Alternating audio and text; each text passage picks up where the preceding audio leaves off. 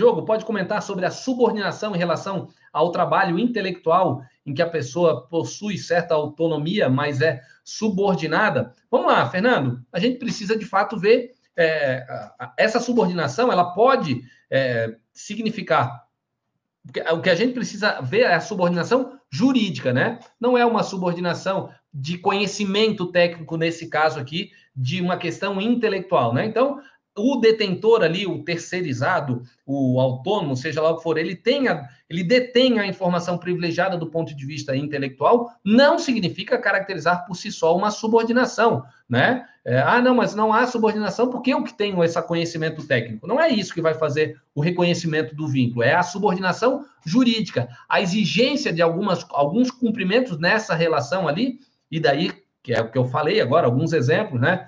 Cumprimento de horário, estabelecimento de metas, rigor no cumprimento. Uma coisa também, vamos lá, não é assim, ah, eu tenho algumas, alguns regramentos aqui de prestadores de serviço, por exemplo, que eles não podem simplesmente entrar meia-noite dentro da minha empresa é, porque ela vai estar fechada. Criar esse tipo de regra, é óbvio que isso não vai importar numa subordinação jurídica. Adequar algumas regras próprias que a empresa já estabeleceu com seus prestadores de serviços não significa subordinação jurídica. Vou dar um exemplo.